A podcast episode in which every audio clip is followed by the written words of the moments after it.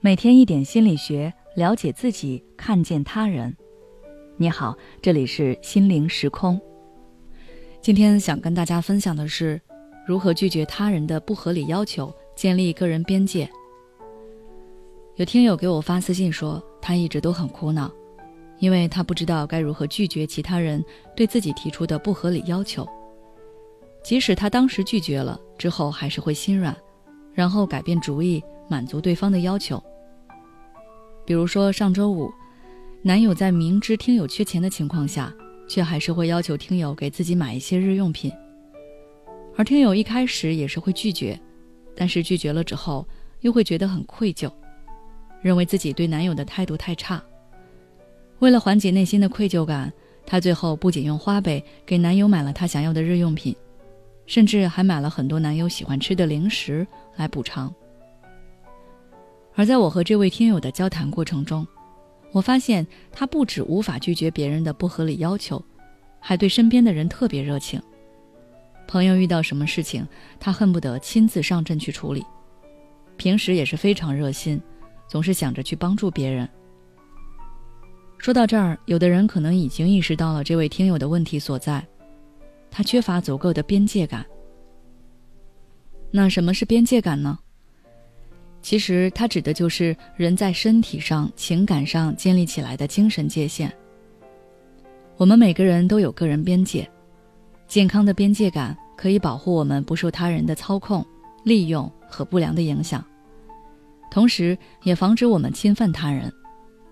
它类似于我们所说的原则和底线，而不健康的边界感。则可能会导致我们把自己的意愿强加给别人，跨入别人的边界，或者是让别人跨进自己的界限内，让自己为别人的情绪和行为负责。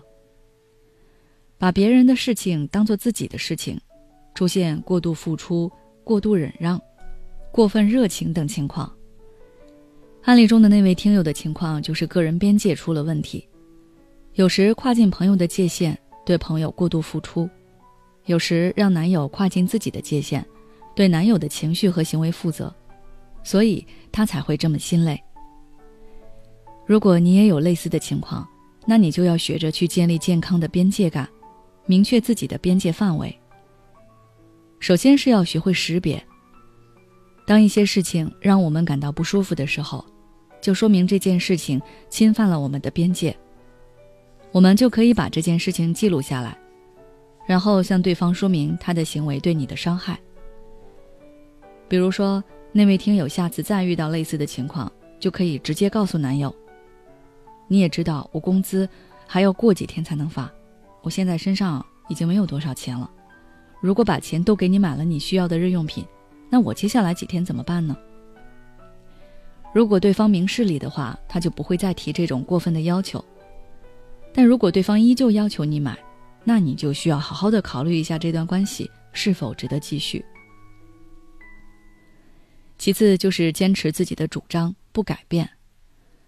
很多时候我们都迈出了拒绝的第一步，但是在拒绝之后，看到对方失望的表情，自己又会非常的愧疚，甚至会因为愧疚感而改变主意。但是要知道，一旦你改变了主意，那么你在对方眼里就会变成一个立场不坚定的人。